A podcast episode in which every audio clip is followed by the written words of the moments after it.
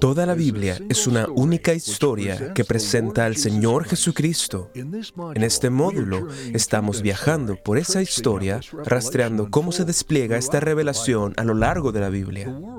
El mundo ha sido arruinado por el pecado, pero Dios ha hecho un pacto para traer salvación mediante la simiente de Abraham. Así que, ¿son Abraham y su simiente los únicos personajes importantes en esta historia? ¿O Dios muestra su gracia y revela a Cristo en sitios inesperados? ¿Qué podemos aprender el día de hoy del mundo de los patriarcas? Cuando lees una historia en la escuela, usualmente puedes discernir las líneas principales de la trama y el desarrollo de la narrativa la cual normalmente involucrará a los personajes principales. Pero en muchas historias también se encuentra un elenco de apoyo con otros personajes intercalados quienes desempeñan un papel igual de importante en la mente del autor. Esto también es cierto en el verdadero e inspirado relato divino de la historia de la redención en la Biblia. Hasta ahora nos hemos centrado en los temas principales y en los individuos en la línea que conduce al Mesías. Pero Dios también ha incluido otras figuras a quienes eligió usar para revelarse a sí mismo y a su salvación. Entonces, ¿quién fue Melquisedec, por ejemplo? ¿Y por qué aparece y luego desaparece tan rápidamente en Génesis? ¿Qué relevancia tiene él para el gran propósito y la redención de Dios? ¿Qué hay de las varias apariciones del ángel del Señor? ¿Quién es exactamente? ¿Y por qué la respuesta es importante para nuestra comprensión teológica de la Biblia? Y por último, ¿por qué Dios incluye el libro de Job, que consta de 42 capítulos? ¿Y qué papel desempeña Job en la teología de la Biblia? Hasta ahora nos hemos centrado en el linaje principal de Sem a Abraham y de Abraham a los doce hijos de Jacob, pero en esta lección pasaremos a considerar tres figuras importantes que se encuentran fuera del linaje directo de Abraham, todas ellas en el mismo periodo de los patriarcas.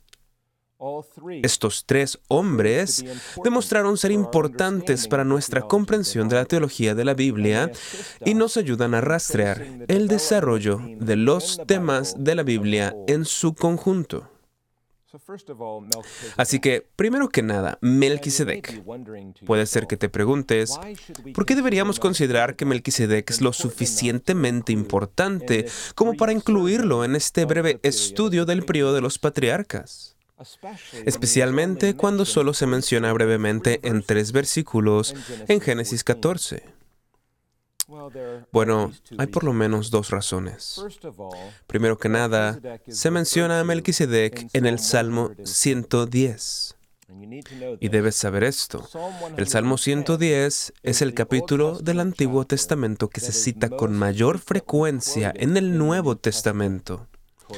Es citado por Cristo en los Evangelios, en el libro de los Hechos y a lo largo de las epístolas. Así que es importante por esa razón. En segundo lugar, Dios eligió usar a Melquisedec para revelarnos cosas importantes acerca del Señor Jesucristo. Como vemos, por ejemplo, en el libro de Hebreos.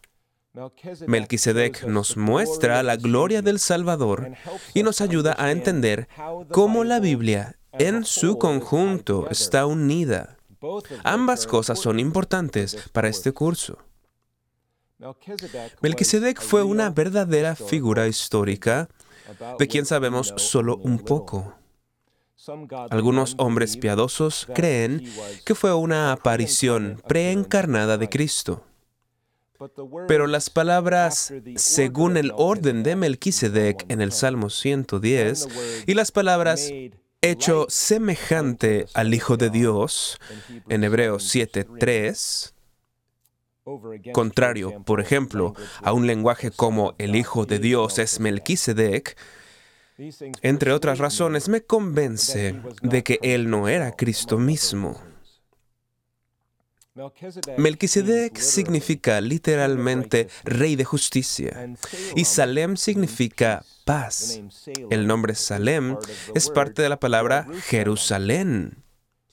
Y aunque no lo podamos decir con total certeza, es posible que él fuera el rey de Jerusalén en ese momento. Pero hay más. Se nos dice que Él es un sacerdote, un sacerdote del Dios Altísimo, que posee el cielo y la tierra. Se nos dice que Abraham fue bendecido por Él y que Abraham le pagó a Él los diezmos.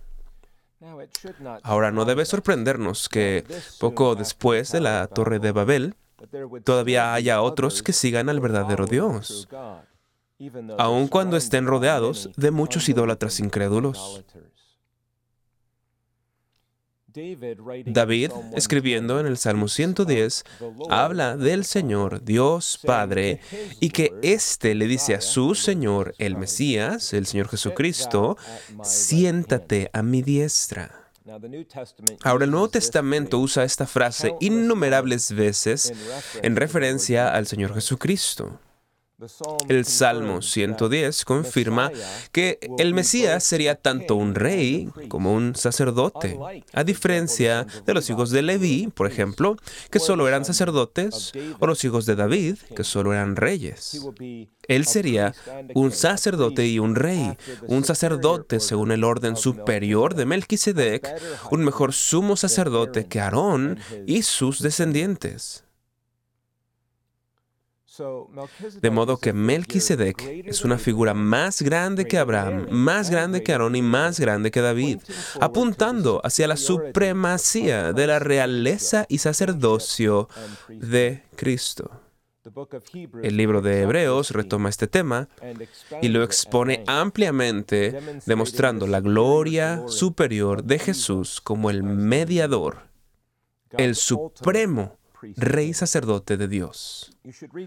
Debes leer con atención el capítulo 7 de Hebreos, pues Dios dice que Melquisedec, esta vaga figura, apuntaba a algo que se cumpliría en el Señor Jesucristo. Observa que en Génesis no se menciona la genealogía de Melquisedec, pero se hace una comparación diciendo que Cristo es el sacerdote eterno que vive para siempre. Su ascendencia última se deriva del Dios de la eternidad. Más adelante, en nuestros estudios del Antiguo Testamento, aprenderemos mucho más sobre el reinado de Cristo y el sacerdocio.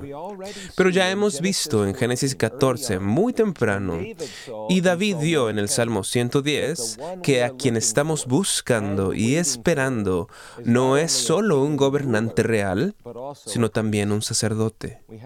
Nosotros tenemos a un Salvador que es el Rey prometido, que nos somete a sí mismo y que conquista tanto a sus enemigos como a los nuestros, pero siendo también un sacerdote prometido.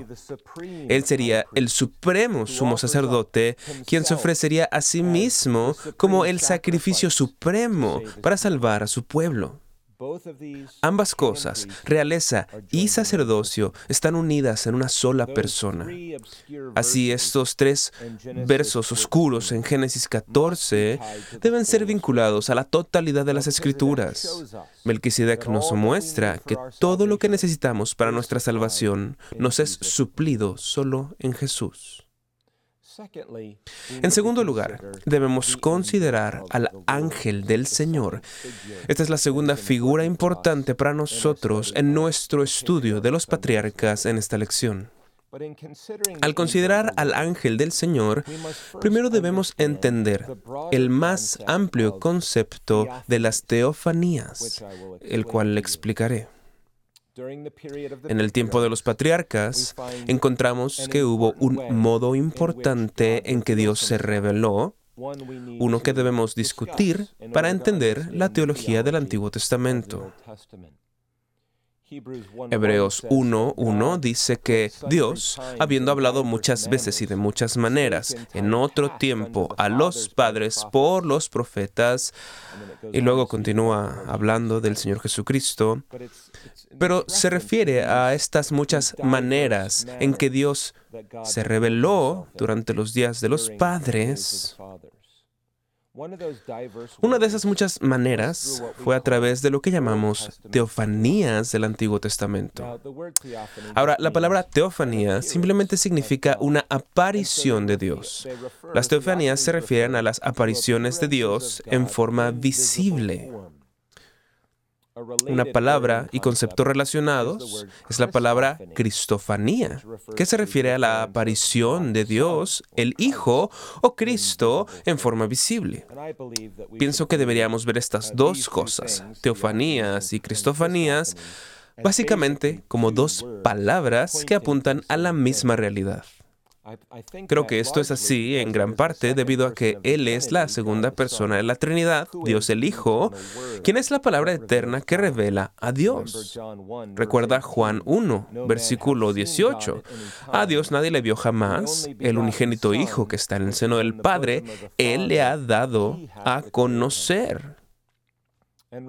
Y recuerda que la Biblia describe a Cristo como el que es la imagen del Dios invisible en Colosenses 1.15 y en otros lugares, el cual, siendo el resplandor de su gloria y la imagen misma de su sustancia, en Hebreos 1.3. Así que nuestro conocimiento de Dios está vinculado a su revelación de sí mismo en la persona y obra de Cristo.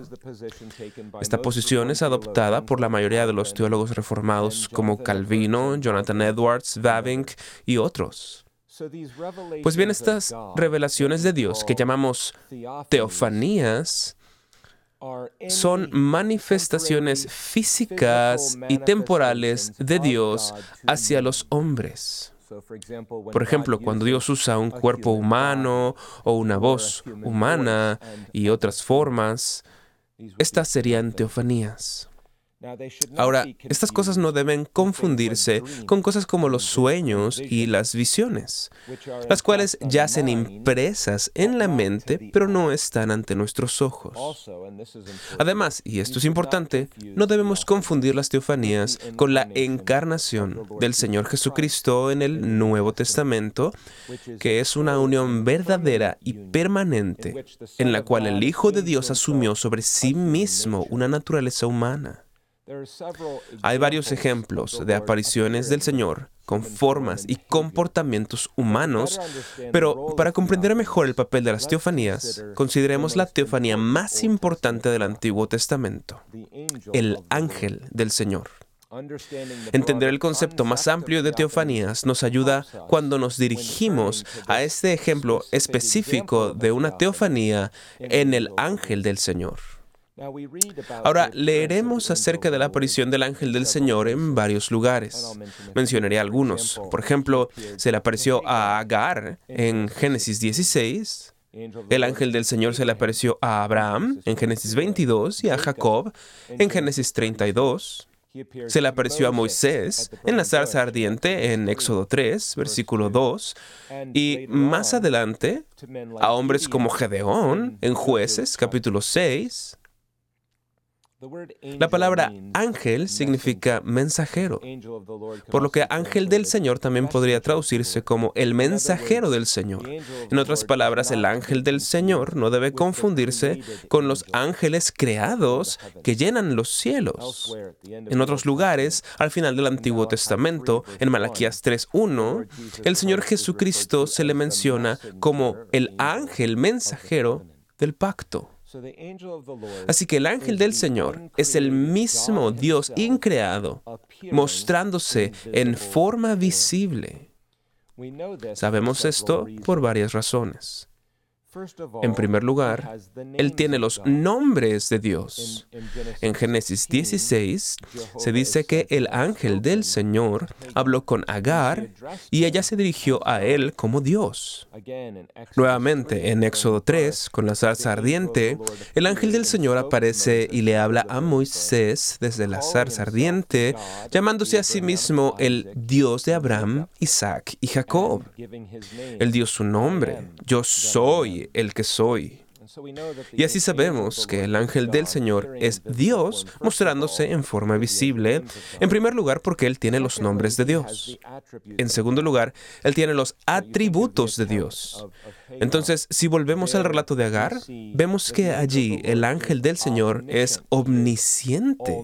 Él lo sabe todo y podríamos mencionar muchos otros ejemplos. En tercer lugar, él recibe la adoración de Dios. El ángel del Señor recibe la adoración divina. Esto es evidente en Éxodo 3. Pero fijémonos especialmente en Josué 5.14 y luego en la reacción en jueces 6 en el tiempo de Gedeón. El ángel del Señor recibe adoración divina a diferencia de otros ángeles. Recordarás que en los capítulos 18 y 19 de Apocalipsis, cuando Juan intenta adorar a los ángeles, ellos lo prohíben diciéndole que son como él, siervos del Altísimo. Pero ese no es el caso con el ángel del Señor. Él, con agrado, recibe esta adoración. Entonces la pregunta es, ¿cuál es el propósito de las teofanías? ¿Y cuál es el propósito, por lo tanto, del ángel del Señor? Esto nos ayudará a comprender la teología de la Biblia. Permíteme darte cinco propósitos muy breves para las teofanías, así como la del ángel del Señor. El primer propósito debe ser obvio. El primer propósito es la revelación. Esto era un modo de revelación especial en el Antiguo Testamento. Dios le estaba mostrando a su pueblo cosas sobre sí mismo. Él buscaba exhibir algún aspecto del carácter y de la voluntad de Dios. En segundo lugar, otro propósito tiene que ver con la salvación. Era parte de la comunicación de Dios. Estas teofanías, el ángel del Señor, fueron parte de la comunicación de Dios de las buenas nuevas de salvación a los pecadores a través del Señor Jesucristo. Cada aparición tiene su propia función dentro de este amplio esquema. Esto vincula la importancia del ángel del Señor con toda nuestra serie de lecciones. Tiene que ver con la revelación, que nos muestra quién es Dios y cuál es su voluntad, y tiene que ver con la redención o la salvación, la historia del plan de Dios, de la gracia del Evangelio para su pueblo. Un tercer propósito es la confirmación. Las teofanías solían ser apariciones personales a individuos clave en el desarrollo del pacto de salvación de Dios con la finalidad de confirmarles su palabra. Un cuarto propósito es el consuelo. Fue a través del ángel del Señor que Dios otorgó consuelo junto con esta confirmación a su pueblo pero luego, en quinto lugar, el ángel del Señor, así como otras teofanías, tuvieron el propósito de crear anticipación. El propósito principal era anticipar que el Hijo de Dios vendría en carne. En otras palabras, las teofanías prepararon a la iglesia del Antiguo Testamento para la venida de Cristo, quien sería Emmanuel, Dios con nosotros. Y así vemos que el ángel del Señor también es importante para nosotros en nuestra comprensión de la teología de la Biblia. Por último, tenemos que considerar a Job. Él será la última figura de la que hablaremos en esta lección y para ser honesto es uno de mis favoritos de la época de los patriarcas. La última figura que consideraremos es Job, acerca de quien podemos leer en el libro que lleva su nombre. El Nuevo Testamento se refiere a él, por ejemplo, en Santiago capítulo 5, versículo 11. Habéis oído de la paciencia de Job y habéis visto el fin del Señor, que el Señor es muy misericordioso y compasivo. Esta historia inspirada nos proporciona otra ventana a la revelación de Dios durante el periodo de los patriarcas. Ahora, algunos son tentados a pasar por alto el libro de Job o tratarlo brevemente tan solo considerándolo como uno de los libros poéticos del Antiguo Testamento. Pero es un libro grande, consta de 42 capítulos. No podemos, creo, sobreestimar su significado. Y bien, ¿por qué? Porque como veremos, nos muestra claramente la relación correspondiente entre lo que sucede en la tierra y simultáneamente los eventos que se están desarrollando en los cielos. La Tierra es el escenario, por así decirlo, en el que se realizan transacciones celestiales mostrando la gloria de Dios y sus propósitos cósmicos a través de su pueblo y a través de su iglesia. Ver esto nos ayuda a entender muchos otros distintos pasajes. En el Nuevo Testamento, por ejemplo, se nos dice que los ángeles se regocijan por el arrepentimiento de un solo pecador. Pensemos en eso por un momento. Lo que sucede en la tierra se corresponde con lo que sucede en el cielo. Dios en el cielo está eligiendo y luego viene para regenerar y dar fe a los pecadores individuales en la tierra. Y podría ser que haya un pueblo muy pequeño y oscuro, en un lugar muy remoto, con tan solo un pequeño grupo de creyentes, y que allí la congregación esté escuchando la predicación de la palabra y el Evangelio, y que Dios, por el poder del Espíritu Santo en esa ocasión, salve a un pecador en esa pequeña congregación de ese remoto lugar. La Biblia dice que en ese momento hay gritos de alegría que llenan los cielos, gritos de estos poderosos seres angélicos, los ángeles, quienes se regocijan por el arrepentimiento de un solo pecador. Entonces entender este punto teológico en el libro de Job nos ayuda con otras porciones de las escrituras. Se nos dice en Job, capítulo 1, versículo 1, que Job era así. Hubo en la tierra de Uz un varón llamado Job, y era este hombre perfecto y recto, temeroso de Dios y apartado del mal. También se nos dice que era rico, se nos dice que aquel varón era más grande que todos los orientales. Quiero destacar tres temas teológicos que son importantes para nosotros en nuestro estudio de Job. En primer lugar, la providencia de Dios en este mundo.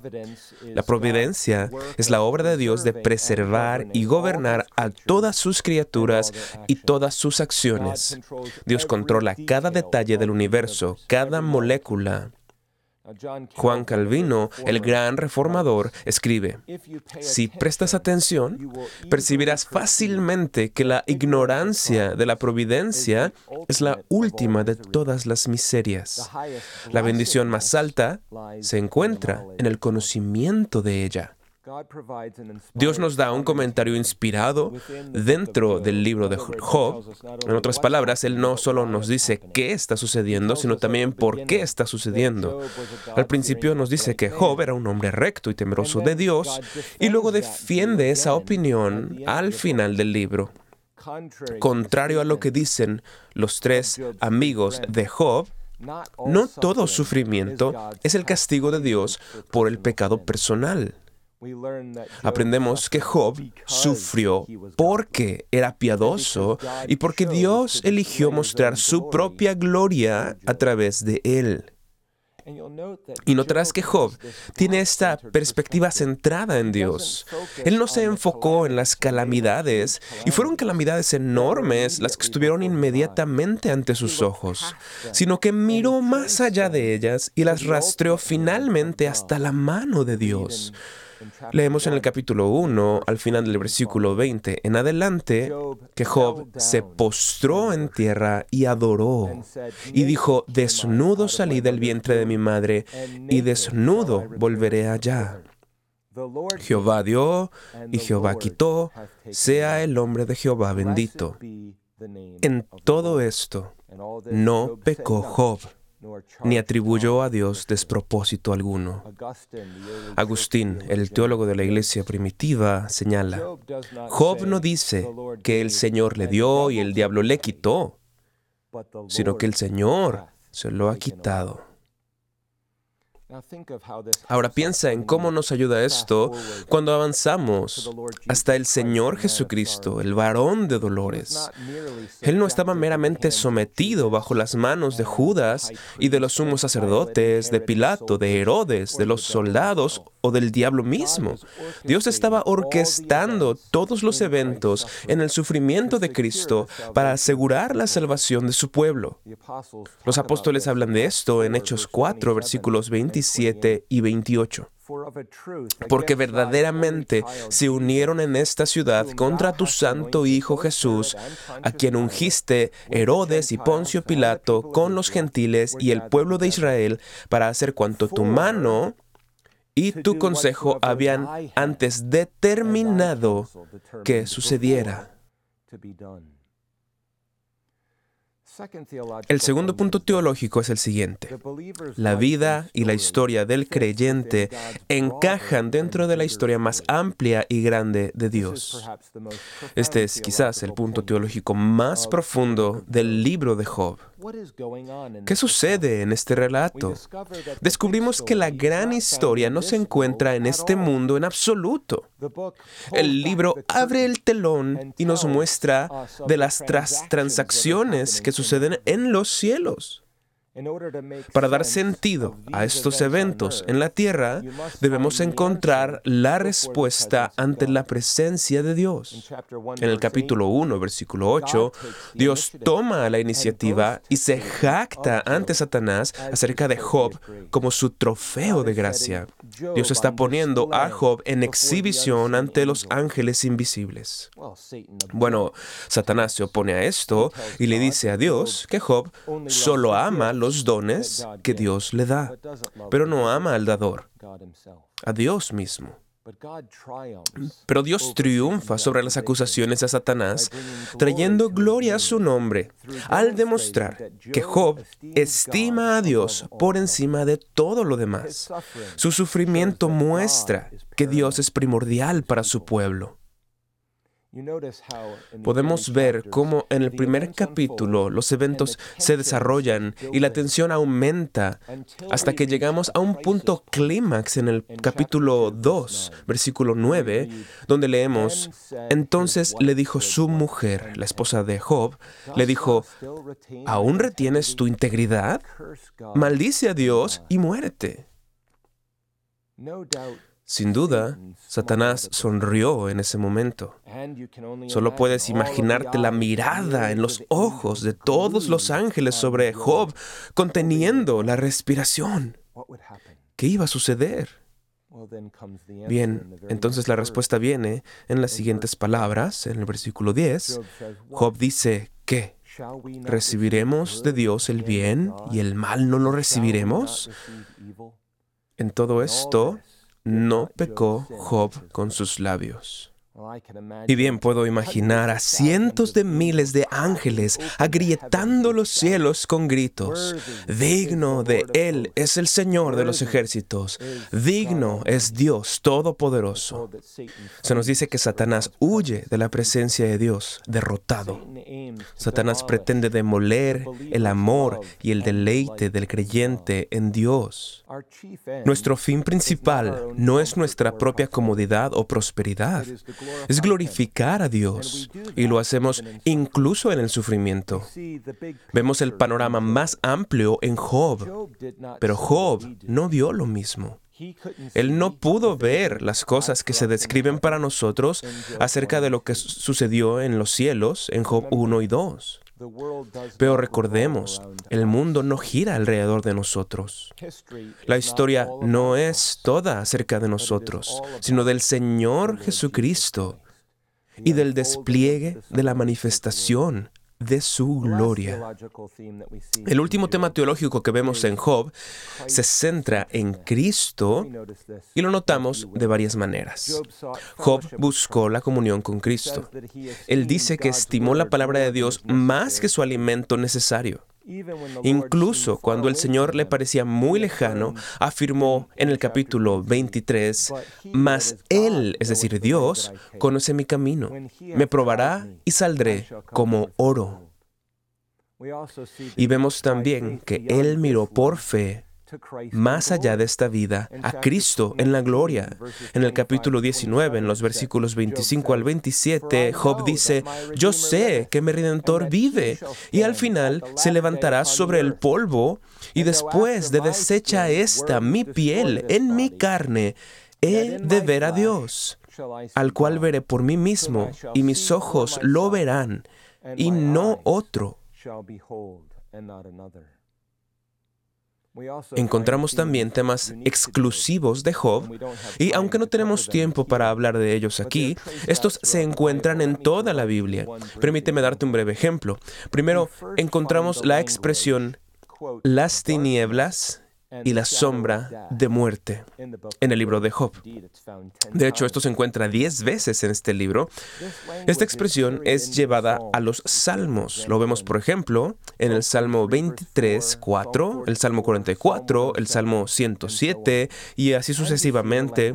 Y vemos este lenguaje transmitido a través de los profetas en Isaías, en Jeremías y en Amós y reaparece nuevamente en el Nuevo Testamento de maneras hermosas de la venida de Cristo. En Mateo 4, 16 leemos, el pueblo asentado en tinieblas vio gran luz, y a los asentados en región de sombra de muerte, luz les resplandeció. Y al final de Lucas capítulo 1, para dar luz a los que habitan en tinieblas, y sigue, y en sombra de muerte. Para entender este lenguaje del Nuevo Testamento debes conocer el origen de ese lenguaje en el Antiguo Testamento, tal como lo habrían reconocido los primeros cristianos judíos. Necesitamos conocer la Biblia y los detalles de la Biblia para juntar las piezas. Job nos enseña que la vida del creyente individual en todas las edades debe estar conectada al gran plan de Dios de mostrar su gloria a través de su pueblo ante todos los cielos y la tierra. Esto culminará en el último día, cuando Dios revele la obra maestra de su pueblo redimido y perfeccionado. Y bien, hemos considerado tres figuras importantes externas al linaje de Abraham, a quienes Dios eligió usar para revelarse a sí mismo. En la próxima lección regresaremos a la línea de Abraham y específicamente a la era de Moisés, comenzando con uno de los eventos más grandes en el Antiguo Testamento, el éxodo de Egipto. Esperamos que haya sido inspirado por lo que hemos considerado en esta lección. Únete al reverendo Robert McCurley en la próxima ocasión a medida que avanzamos en nuestro viaje a la teología bíblica y preguntamos, ¿cómo se revela el Señor Jesucristo en el Éxodo?